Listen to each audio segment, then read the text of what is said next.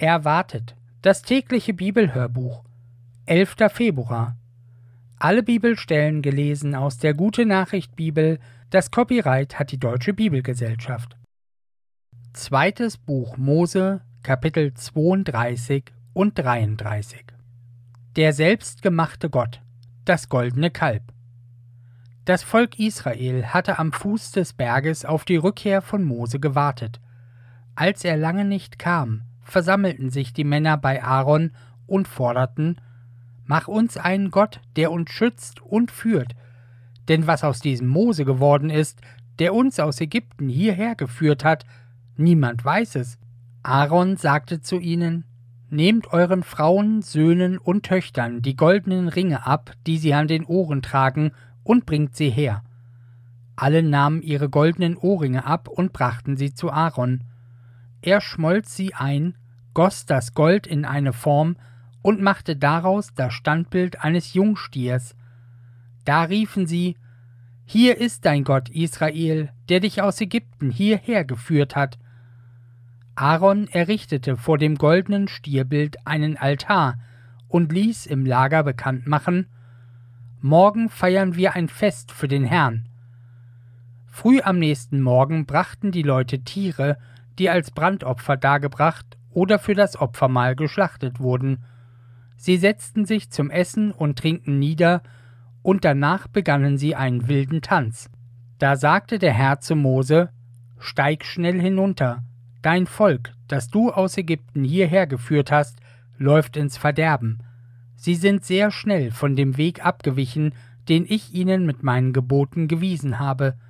Ein gegossenes Kalb haben sie sich gemacht, sie haben es angebetet und ihm Opfer dargebracht und gerufen, Hier ist dein Gott Israel, der dich aus Ägypten hierher geführt hat.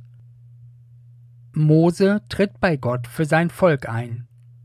Weiter sagte der Herr zu Mose, Ich habe erkannt, dass dies ein widerspenstiges Volk ist, deshalb will ich meinen Zorn über sie ausschütten und sie vernichten, Versuche nicht, mich davon abzubringen. Mit dir will ich neu beginnen und deine Nachkommen zu einem großen Volk machen. Mose aber suchte den Herrn, seinen Gott, umzustimmen und sagte, Ach Herr, warum willst du deinen Zorn über dein Volk ausschütten, das du zuvor mit starker Hand aus Ägypten herausgeführt hast? Willst du denn, dass die Ägypter von dir sagen, er hat sie nur herausgeführt, um sie dort am Berg zu töten und völlig vom Erdboden auszurotten? Lass ab von deinem Zorn, lass dir das Unheil leid tun, das du über dein Volk bringen willst. Denk doch an Abraham, Isaak und Jakob, die dir treu gedient haben und denen du mit einem feierlichen Eid versprochen hast. Ich will eure Nachkommen so zahlreich machen wie die Sterne am Himmel, ich will ihnen das ganze Land, von dem ich zu euch gesprochen habe, für immer zum Besitz geben. Da sah der Herr davon ab, seine Drohung wahrzumachen, und vernichtete sein Volk nicht. Mose zerbricht die Bundestafeln.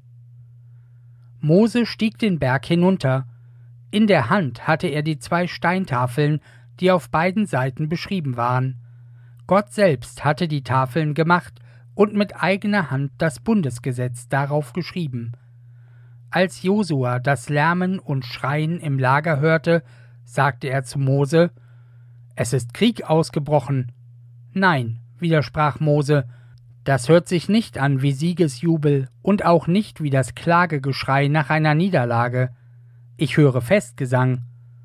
Als Mose näher kam, sah er das Standbild und das wild tanzende Volk. Da packte ihn der Zorn, und er zerschmetterte die Tafeln auf dem Felsboden am Fuß des Berges. Das Götterbild, das sie gemacht hatten, schmolz er ein und zerstampfte es dann zu Pulver. Das Pulver vermischte er mit Wasser und gab es den Leuten von Israel zu trinken. Zu Aaron aber sagte er, Was hat dir das Volk getan, dass du es in so schwere Schuld gestürzt hast? Aaron erwiderte, Sei nur nicht zornig, du weißt doch, wie sehr das Volk zum Bösen neigt. Sie drängten mich, mach uns einen Gott, der uns schützt und führt, denn was aus diesem Mose geworden ist, der uns aus Ägypten hierher geführt hat, niemand weiß es. Da sagte ich zu ihnen, Wer goldenen Schmuck hat, soll ihn herbringen. Sie gaben mir das Gold, ich warf es ins Feuer, und herausgekommen ist dieser Stier. Bestrafung der Israeliten und Fürbitte Moses.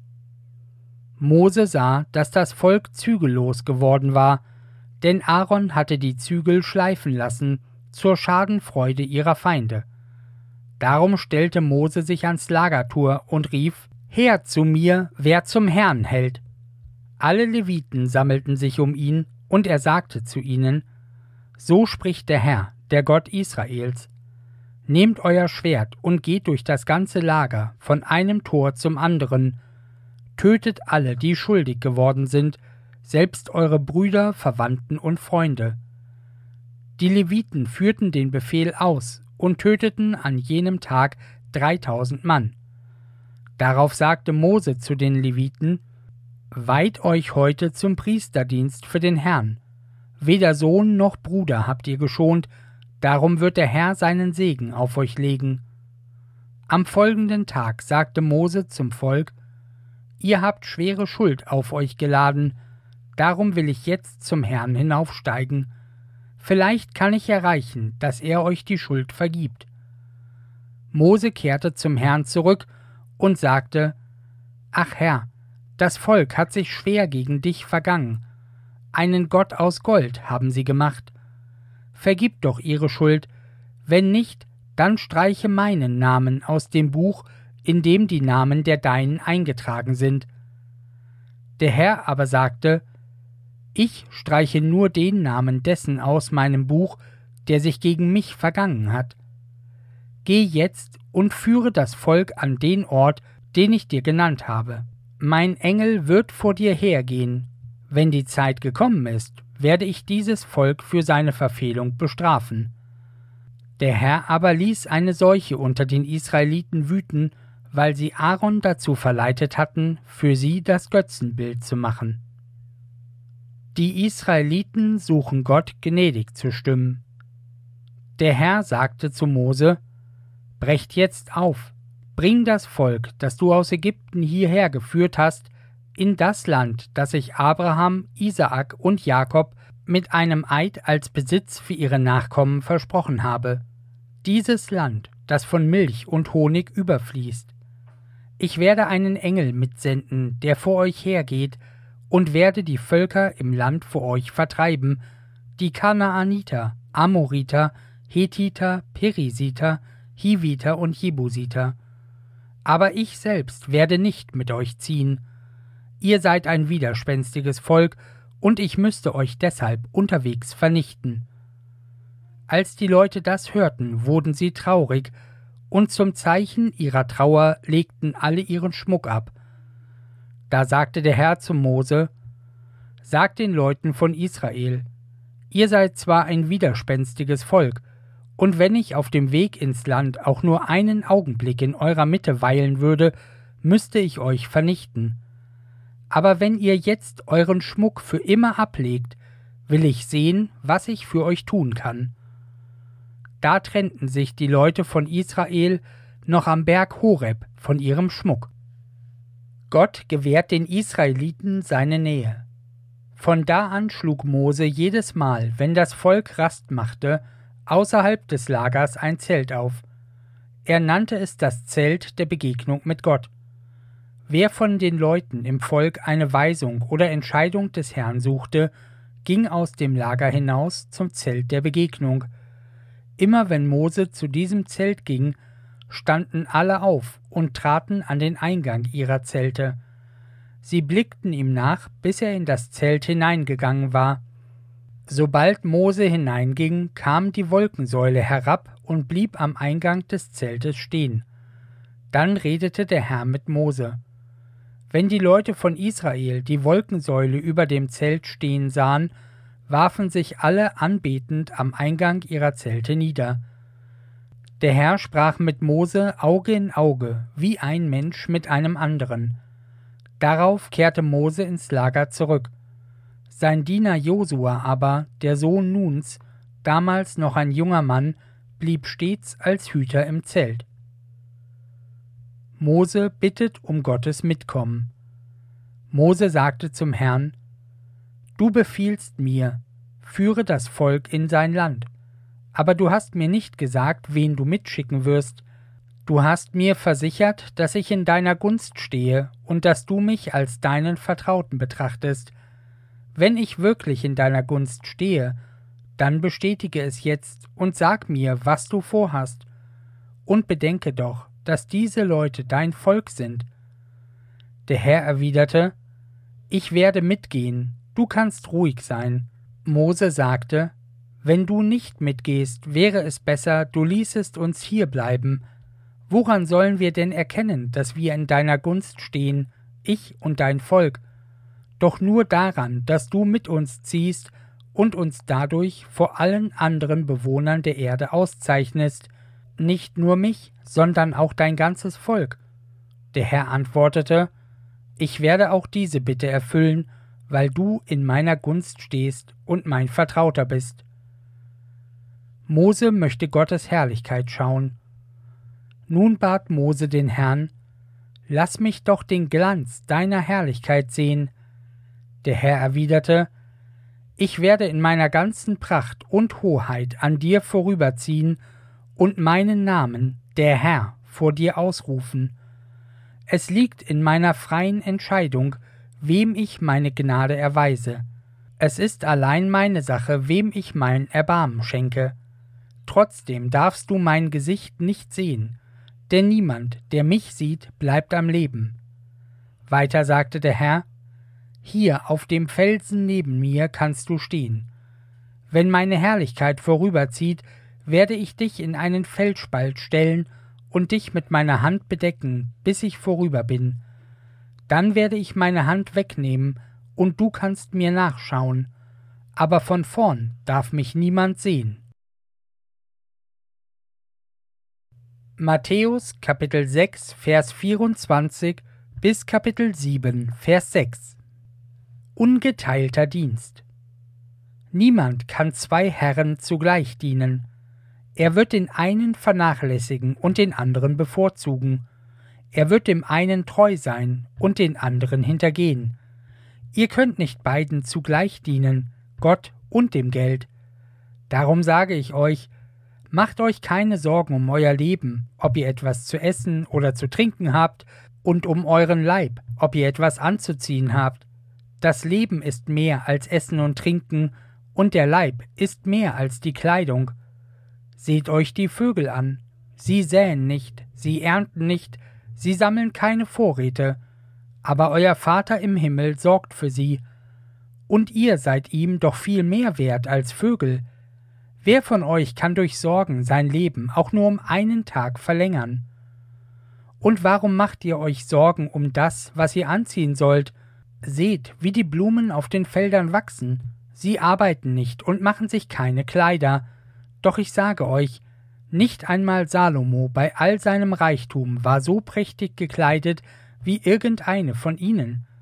Wenn Gott sogar die Feldblumen so ausstattet, die heute blühen und morgen verbrannt werden, wird er sich dann nicht erst recht um euch kümmern? Habt ihr so wenig Vertrauen? Also macht euch keine Sorgen. Fragt nicht, was sollen wir essen, was sollen wir trinken, was sollen wir anziehen. Mit all dem plagen sich Menschen, die Gott nicht kennen. Euer Vater im Himmel weiß, dass ihr das alles braucht. Sorgt euch zuerst darum, dass ihr euch seiner Herrschaft unterstellt und tut, was er verlangt, dann wird er euch schon mit all dem anderen versorgen. Quält euch also nicht mit Gedanken an morgen, der morgige Tag wird für sich selber sorgen, es genügt, dass jeder Tag seine eigene Last hat. Nicht verurteilen. Verurteilt nicht andere, damit Gott nicht euch verurteilt, denn euer Urteil wird auf euch zurückfallen, und ihr werdet mit demselben Maß gemessen werden, das ihr bei anderen anlegt. Warum kümmerst du dich um den Splitter im Auge deines Bruders oder deiner Schwester und bemerkst nicht den Balken in deinem eigenen? Wie kannst du zu deinem Bruder oder deiner Schwester sagen, Komm her, ich will dir den Splitter aus dem Auge ziehen, wenn du selbst einen ganzen Balken im Auge hast? Scheinheilig bist du.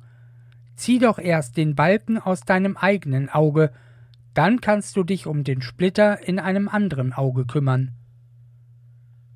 Vorsicht ist erlaubt und geboten.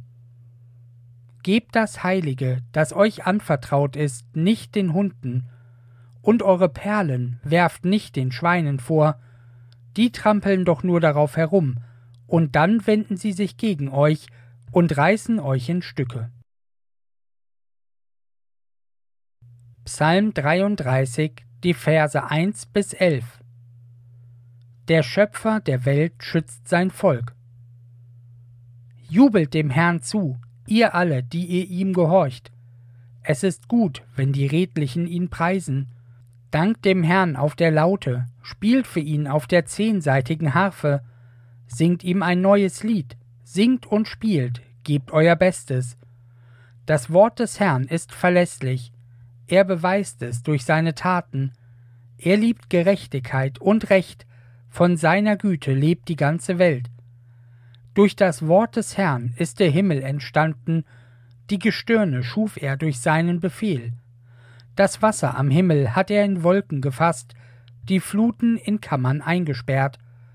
Vor ihm muss sich die ganze Welt fürchten und jeder Mensch in Ehrfurcht erschaudern. Denn er spricht, und es geschieht, er gibt einen Befehl, schon ist er ausgeführt. Der Herr durchkreuzt die Beschlüsse der Völker, er macht ihre stolzen Pläne zunichte. Doch was er sich selbst vornimmt, das führt er auch aus. Sein Plan steht für alle Zeiten fest. Sprüche Kapitel 8, die Verse 33 bis 36 Schlagt meine Unterweisung nicht in den Wind, hört darauf und werdet klug. Wie glücklich sind alle, die mir zuhören, die jeden Tag vor meinem Haus stehen und an meinem Tor auf mich warten. Alle, die mich finden, finden das Leben, und der Herr hat Freude an ihnen. Doch wer mich verfehlt, schadet sich selbst. Alle, die mich hassen, lieben den Tod.